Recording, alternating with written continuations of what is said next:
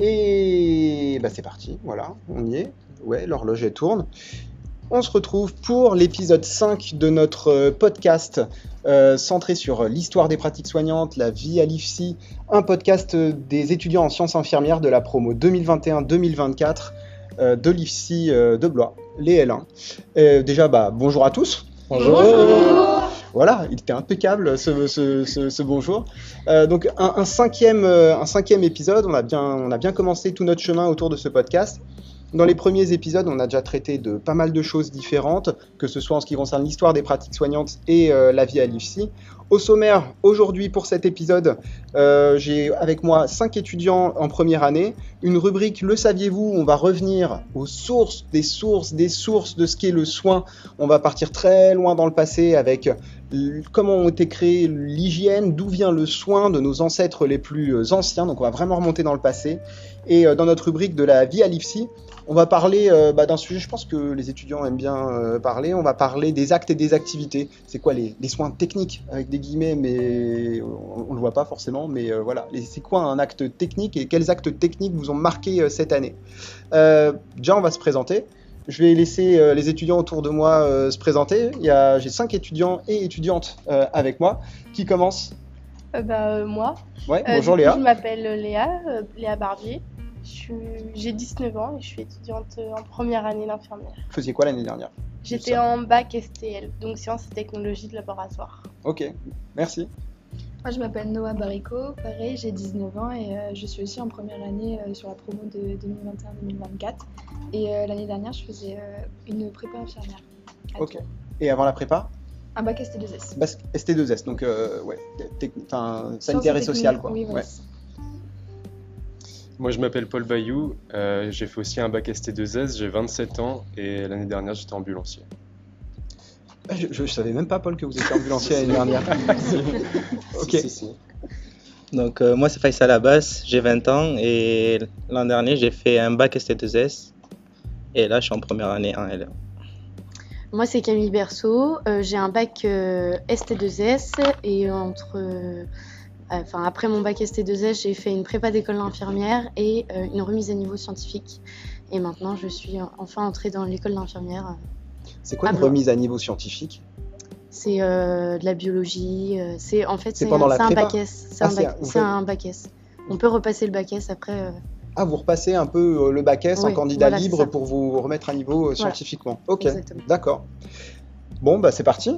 Si vous êtes prêts, on va passer à notre, à notre première chronique, une première rubrique qu'on a appelée un peu bêtement euh, Le saviez-vous euh, autour des pratiques soignantes et de l'histoire des pratiques soignantes. Alors vous, vous avez traité euh, un sujet un peu particulier. On vous a demandé de remonter dans le temps, mais loin, loin, loin dans le temps. Euh, je vais vous poser une première question. En, quoi le soin est-il une pratique ancestrale de l'humanité Et quelles sont les premières preuves qu'on a pu retrouver de la pratique soignante? Alors, déjà très tôt, on sait que l'Homo sapiens, il a été comme nous confronté à la maladie et aux blessures, à la souffrance. Et du coup, il cherchait des réponses et de la solidarité avec les membres de son groupe. Nos, oin- nos lointains ancêtres avaient déjà compris plusieurs choses. Par exemple, en cas de fracture, l'immobilisation du membre blessé permettait de le soigner et de guérir. Donc ça, ça remonte à l'Homo sapiens que vous êtes en train de nous expliquer. C'est ça, ouais. Plus tard, il y avait des amputations. On a des traces d'amputation qui ont été réussies il y a 7000 ans. Des trépanations. Donc, une trépanation, c'est un trou dans le crâne. Ils pensaient que ça pouvait traiter les troubles mentaux, d'extirper les migraines à l'extérieur du corps, et aussi des pratiques de plantes médicinales. Donc, ils utilisaient les plantes pour se guérir. Il y a 7000 ans. Il y a 7000 ans, ouais, Il y a 7000 ans, on amputait quoi. c'est ça. Ouais. Et on immobilisait aussi. Et on immobilisait. Ok. Incroyable. Enfin, c'est déjà des, c'est, c'est des choses qui nous restent encore, euh, encore aujourd'hui. Euh, les trépanations, c'était aussi pour faire fuir un peu les mauvais esprits, il me semble, Oui, ça avait un côté un peu mystique aussi. mystique et spirituel.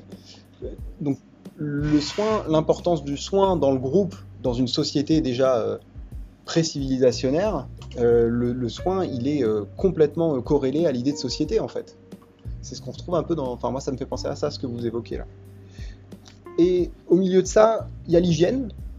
Euh, l'hygiène, comment est-ce qu'elle a fait son apparition dans l'humanité finalement? Donc déjà, bah, qui a créé l'hygiène? C'est Hippocrate. C'est un, euh, des premiers hygiénistes euh, connus à l'Antiquité. Donc lui, il s'efforce d'utiliser l'hygiène à des fins curatives, mais aussi préventives. Donc l'hygiène, a commencé donc dès l'Antiquité. Les bains, ils ont été répandus chez les Égyptiens, les Perses et les Chinois. Et en fait, c'était souvent pratiqué comme des cérémonies euh, religieuses, comme un geste euh, symbolique de purification. Ensuite, il y a aussi les Romains, mais eux, euh, ils ont mis en place euh, un système d'amener d'eau. Donc, euh, c'est là que interviennent les aqueducs, les toilettes publiques, qu'on appelait les latrines à l'époque. Ouais.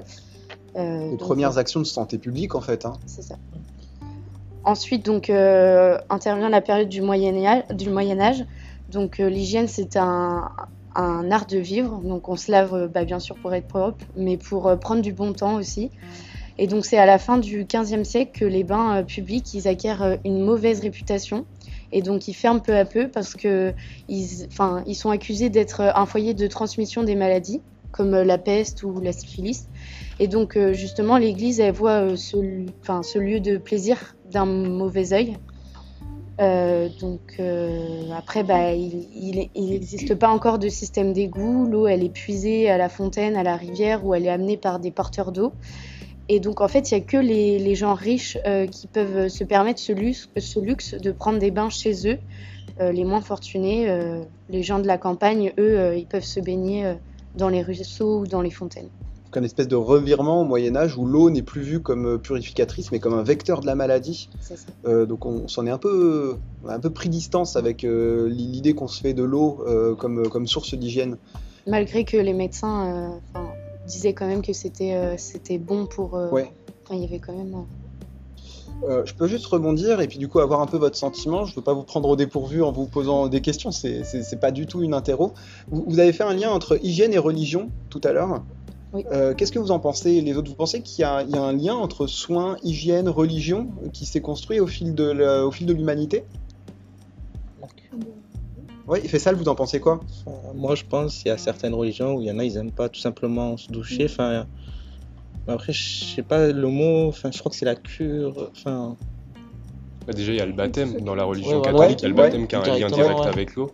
Si on pense à la religion catholique, il y a, il y a le baptême. Ouais. Et, euh, et si, si on s'intéresse euh, si on s'intéresse au Coran, on se rend compte aussi, aussi que tout le rapport au corps, à la purification et à l'hygiène, euh, il est hyper intéressant, ce rapport à la- à- à- à l'eau avec la, avec la prière. Dans, dans toutes les religions, finalement, on retrouve euh, cet élément euh, d'histoire de l'humanité lié euh, à l'hygiène. Le baptême, c'est un super exemple. On- une approche directe avec l'eau directement. Ok Et donc pour finir, euh, l'hygiène et l'eau euh, actuellement, euh, elle a été permise grâce aux équipements sanitaires qui ont été possibles grâce au progrès économique et au développement des adductions de l'eau et des systèmes d'assainissement et à l'évolution aussi des comportements. C'est hyper intéressant, on le disait tout à l'heure. dans, dans- mer- merci beaucoup pour votre présentation et pour cette chronique. On, on retrouve, on retrouve vraiment les premières sources de la santé publique. Quand on pense à ce que les Romains ont fait en termes d'architecture, on pense à un aqueduc, c'est ni plus ni moins euh, qu'une construction euh, destinée à une meilleure santé euh, de tous. Quoi. Donc, je pensais pas, mais on fait un peu de 1-2, euh, de mieux 1-2 hein, ce, matin. Bon, bah merci beaucoup pour cette chronique. On a appris plein de trucs. Je trouvais ça hyper, hyper intéressant. Il y a des choses que vous vouliez rajouter sur le sujet autour de la table ou pas? Non Non Non, ouais, c'était cool. Et ben, on, on va passer un peu euh, à la rubrique euh, suivante. On va enchaîner. Euh, la deuxième rubrique, on va attaquer un petit peu la vie à l'IFSI. Je vous rappelle que l'idée derrière, derrière, derrière ce podcast, hein, c'est de pouvoir donner un espèce de support créé par les étudiants pour les étudiants de première année qui arriveront l'année prochaine. On va un peu parler à nos étudiants de L1, à nos futurs collègues, euh, comme s'ils étaient, euh, comme s'ils étaient devant nous pour leur présenter cette première année.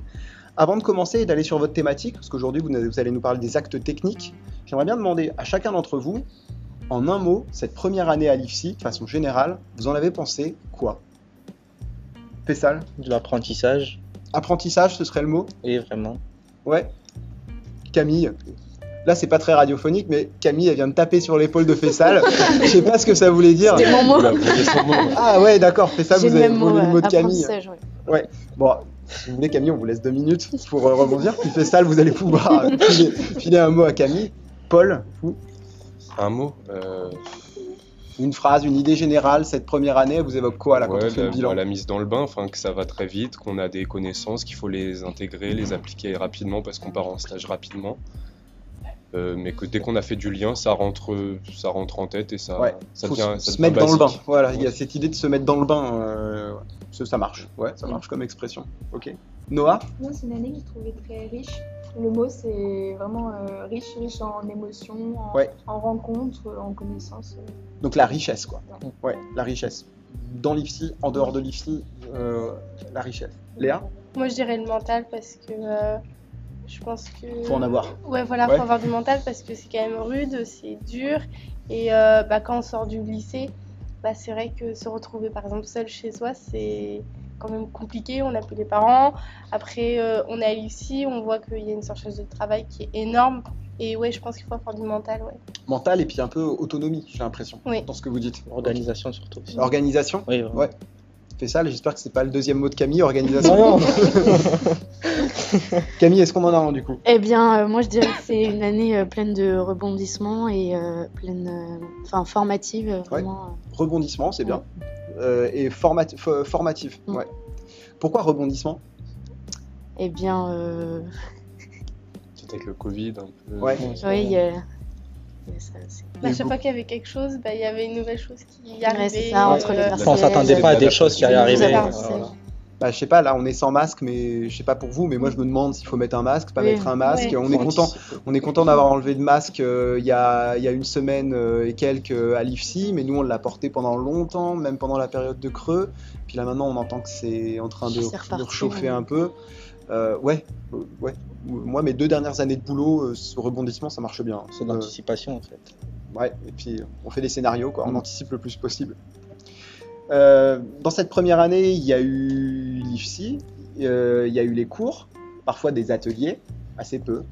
Euh, mais euh, il y a eu surtout les stages pour apprendre la pratique. Et du coup, on va faire cette rubrique de vie à l'IFSI sous une forme un petit peu euh, particulière. On s'est dit que chacun votre tour, mais surtout euh, dans l'échange, l'idée c'est qu'on ait une conversation et que vous parliez euh, bien plus que moi. Les actes et activités, qu'est-ce que c'est? Quel est le truc technique que vous avez fait cette année qui vous a le plus marqué? Camille, on peut commencer par vous Eh bien, moi je dirais le bilan sanguin.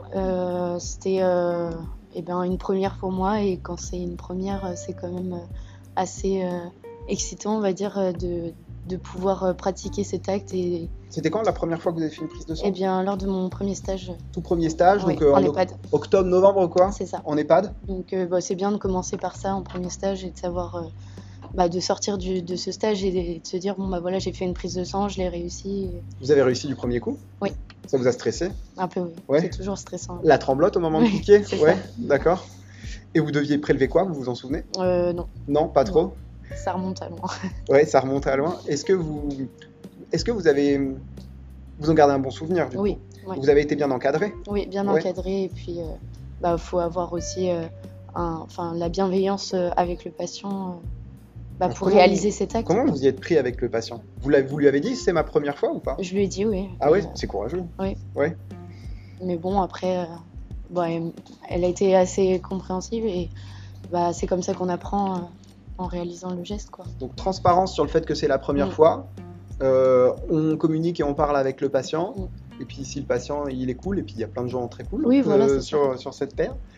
S'il accepte, eh ben, on peut y aller, on pique. Et puis ça s'est bien passé. Oui, Les tubes se bien. sont remplis, c'est ça, incroyable. Fierté après. c'est ça. Et il y en a eu plein d'autres? Il y en a eu d'autres. Il y en a eu Il d'autres. y a eu quelques petits ratés aussi. Quelques après, petits ratés. Mais, euh, Ouais. mais voilà, ça fait partie euh, du jeu aussi quoi. Comment on rate une prise de sang? Eh bien, on n'est pas dans la veine. Ouais. on est un peu stressé. Et voilà, c'est la et fin voilà, du podcast. Euh, voilà. Ok, on n'est pas dans la veine. No- Noah, vous avez fait des prises de sang vous aussi cette année? Oui, oui, aussi. C'est vrai que euh, j'avais déjà eu l'occasion d'en faire une euh, à mon stage de troisième, mais euh, c'est vrai que vu que ça remontait il y a un moment, bah, j'ai complètement réappris. Et euh, au final, euh, c'est vrai que c'est stressant parce qu'au début, bah, euh, c'est pareil, on a des espèces de, de- d'appels d'air. Bon, euh, c'est c'est pas trop comment ça marche. Des fois, il y a un peu du, du sang à côté et en même temps, bon, ça va, on rassure les patients parce que euh, ils ont pas mal, mais comme on- j'ai quand même réussi à acquérir de la dextérité, c'est ça qui est, ça qui est bien. Comment on fait pour acquérir de la dextérité? En fait, c'est Oh. ça la vraie question. Et, et je suis sûr que ça fait peur à plein d'étudiants. Moi, je me souviens quand j'étais étudiant, j'avais trop peur de pas être au point techniquement avant le diplôme, quoi. Comment on fait pour, que euh, c'est en faisant c'est et la en pratique. en faisant. c'est C'est- de la confiance en soi. Plus on, est, ouais, plus on est volontaire et plus on a l'occasion de pratiquer, et mieux c'est. C'est S'adapter. vraiment l'occasion de faire le moins, moins d'erreurs possible, plus on pratique. Ouais, j'ai entendu plein de trop. J'ai entendu euh, confiance en soi, j'ai entendu s'adapter, j'ai entendu pratiquer, j'ai entendu sauter sur l'occasion. Ça, ça- ça, c'est un bon conseil, je crois. Faut sauter sur Ouais. les occasions. Ouais. Facile à dire. hein. Faut être curieux, Ouais, Ouais. Faut essayer de creuser un peu. Ouais. Mais je pense qu'il faut aussi ne pas réfléchir quand on fait le bilan sanguin, euh, parce que si on réfléchit trop, bah, c'est sans doute à ce moment-là qu'on se rate. Réfléchir, vous voulez dire réfléchir à est-ce qu'on va y arriver? Oui, c'est ça, se dire est-ce qu'on va y arriver? Est-ce que je vais euh, réussir à avoir la veine du premier coup? Est-ce que mes tubes, je vais réussir à les mettre au, au bon moment? Et je pense que si on réfléchit pas trop, mais qu'on y va avec, euh, bah ouais, comme, comme ils ont dit, avec de la confiance en soi, ça passe tout seul. C'est le mental, quoi, il faut avoir la confiance. Bah, De toute façon, vous en êtes capable. hein. Il y en a plein d'autres qui y arrivent, hein, donc euh, ça finit par, euh, venir.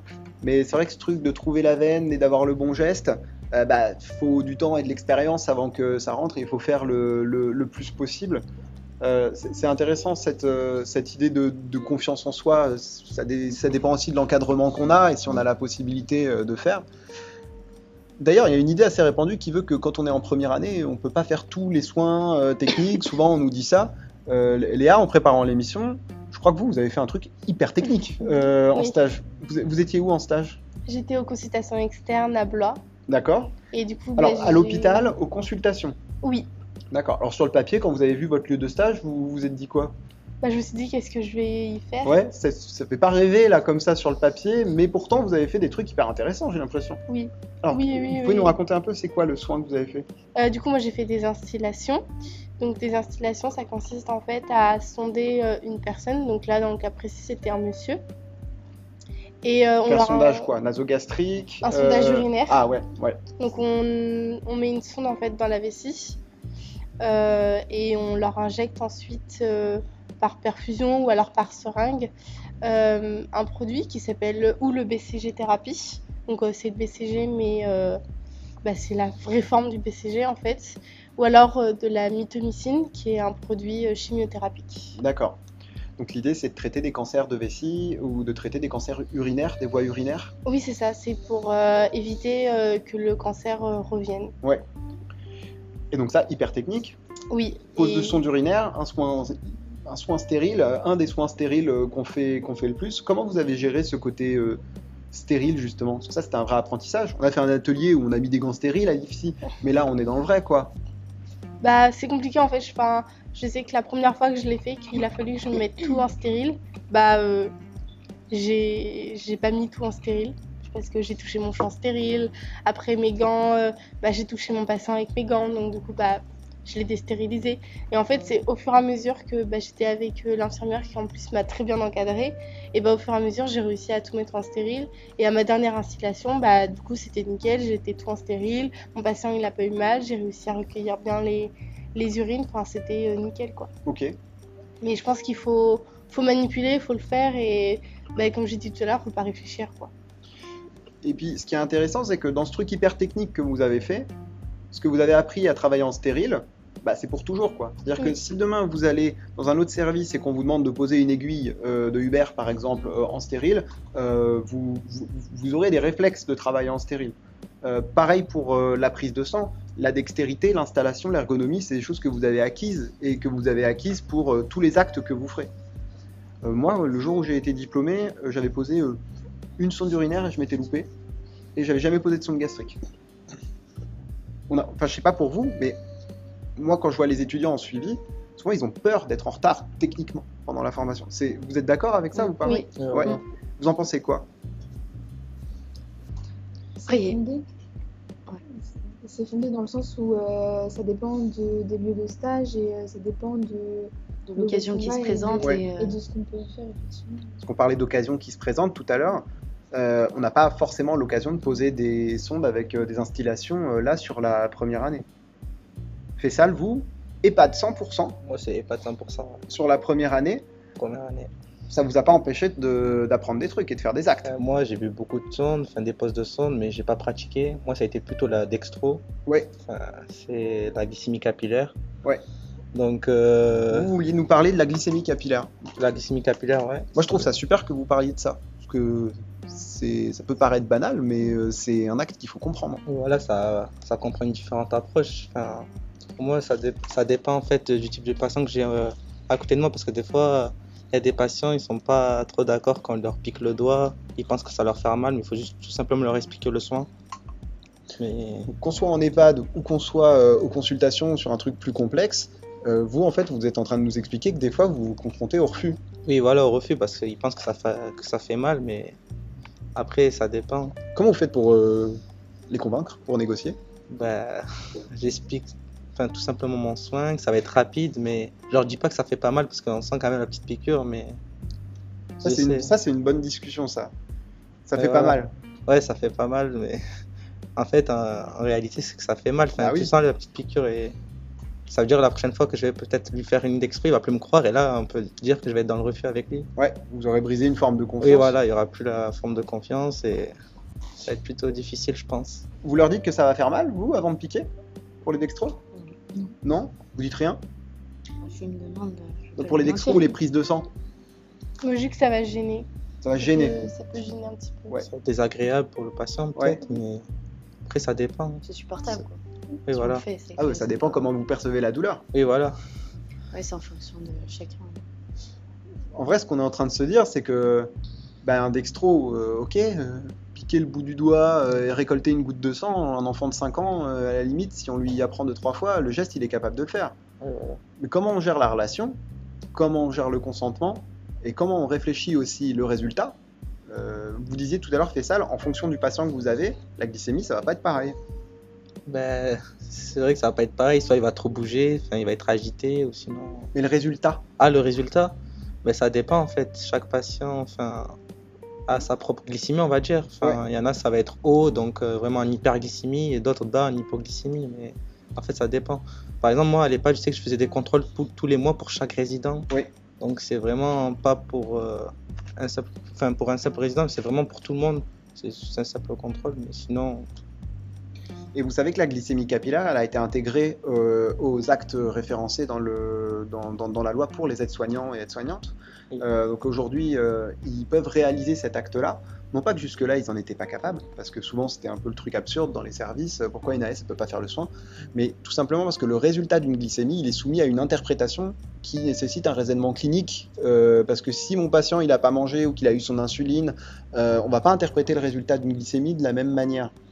Heureusement, les compétences, elles sont tirées vers le haut. Les compétences infirmières sont amenées à se développer. On en parlait dans l'épisode 3 et dans l'épisode 4 du podcast. Et les compétences AS, du coup, elles, elles- elles suivent aussi. L'idée, ça, ça va être de développer euh, les, les- les compétences. Oui. Et en parlant de réflexion, du coup, dans la réalisation de- d'un d'un soin, vous, Paul, vous vouliez nous parler de, de quoi comme, euh, comme acte? C'était l'ECG, c'était l'é- l'électrocardiogramme. Euh, ça m'a marqué parce que c'est un acte diagnostic concret. On Ouais. a très vite un résultat et on peut l'interpréter. Et ce qui est plus compliqué, c'est de l'interpréter que de poser en soi l'examen, parce que l'examen, c'est poser une dizaine de patchs et d'appuyer sur un bouton, donc c'est pas plus compliqué que ça. Non, ce qui est compliqué, c'est de l'interpréter. Et du coup, ça m'intéressait. J'ai trouvé ça. C'est ce côté participation au diagnostic par oui. un acte technique. Oui, puis d'avoir une réponse très rapide, Oui. parce qu'un bilan sang, par exemple, on va l'envoyer au laboratoire, il va se passer un délai avant qu'on ait un résultat, alors que le CG, on a une feuille qui sort, et là, très rapidement, on peut avoir un diagnostic. Vous savez interpréter un ECG, vous? Non, Non, moi non, non. plus. Je, je sais voir un tracé normal, le Voilà, complexe c'est ça. QRS. Après, l'interpréter, non, je ne saurais pas voir un infarctus qui va arriver. Et puis c'est pas notre boulot. Euh, non, après, alors, c'est à transmettre après, au médecin. Je suis infirmier en cardio depuis des années, admettons, euh, on peut attendre de moi que j'ai des compétences sur euh, l'interprétation ou la lecture d'un électro. Euh, mais moi, concrètement, pour moi, un infirmier, une infirmière, c'est déjà bien qu'il sache s'il l'a bien réalisé et à quoi il sert l'examen. Comment ça marche un électro? Ça enregistre la dépolarisation du, du cœur, en fait, et du rythme cardiaque. Euh, et vu qu'on pose plein de patchs différents euh, qui entourent anatomiquement le cœur, Mm. quand on sait lire, bah, on a une vision en trois dimensions de comment le cœur y bat en fait. C'est ça. C'est ça qui est assez euh, Diastole et la incroyable. systole. enfin, les Diastole, systole. Systole. Paul il vient de parler de dépolarisation. Et Vous voilà. utilisez des gros mots en fin de L1, euh, c'est incroyable ça. Ils, ils vous viennent d'où ces termes? De la 2-2. De la 2 De la 2-2. Et euh, de la 2-1 aussi, parce que la dépolarisation, on l'a abordé pour la première fois en, en biologie cellulaire pendant, pendant la 2-1. Vous sentez le petit message pour les L1 qu'on est en train de Oui. faire passer ou pas là Bah, Faut faut se creuser, ça. Faut creuser. ça. faut, faut, faut pas sous-estimer l'importance de ce vocabulaire parce que ça sert, euh, ça sert après, on se retrouve au tiers de la formation et puis on maîtrise du vocabulaire professionnel. Ça fait quoi. des liens. ouais. Bah ouais. Systole, diastole, dépolarisation des cellules, euh, on comprend comment marche un électrocardiogramme, comment marche un cœur et surtout ce qui se passe quand il marche pas par la suite. C'était super intéressant. Euh, on, je- on a parlé de tout le monde, c'est bon? Ouais, hein, je crois. hein. Ouais. On, on passe à notre dernière rubrique qui exceptionnellement euh, pour cet épisode a été renommée les recommandations de Fessal, je crois. c'est ça. Hein euh, Fessal, est-ce que vous avez des petites recommandations culturelles à nous faire pour l'été, pour euh, changer un peu euh, les idées? C'est bien de parler de 2-2, mais euh, voilà. Enfin, moi, je sais ce qu'on fait avec une partie de la classe, c'est on va développer une certaine cohésion. Enfin, on va essayer, on va pas rester centré que sur les études, mais vraiment sortir. Enfin, faut vraiment décompresser. Enfin, il y a des endroits aussi que je connais, c'est par exemple le bar Le M à Blois.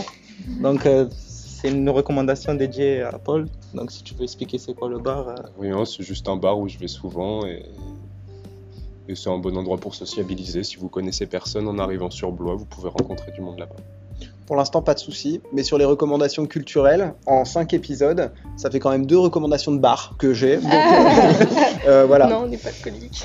Je peux pas aller contre vous pour le, je peux pas aller contre vous pour le M. euh, j'ai j'ai eu un appart au-dessus, moi. euh, on se co- je connais très bien l'endroit et c'est vrai qu'il est, il est très très chouette.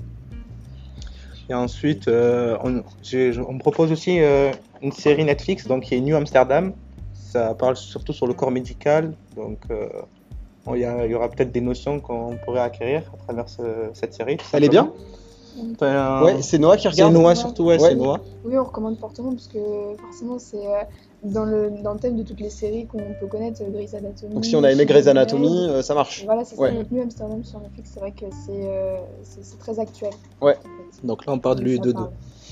Et euh, c'est co- c'est cohérent scientifiquement quand il y a des trucs. Oui. Ouais, ça va. Oui. Parce Oui, que Grey's de Anatomy, moyen quand bah- même. hein. Bah oui. Ouais.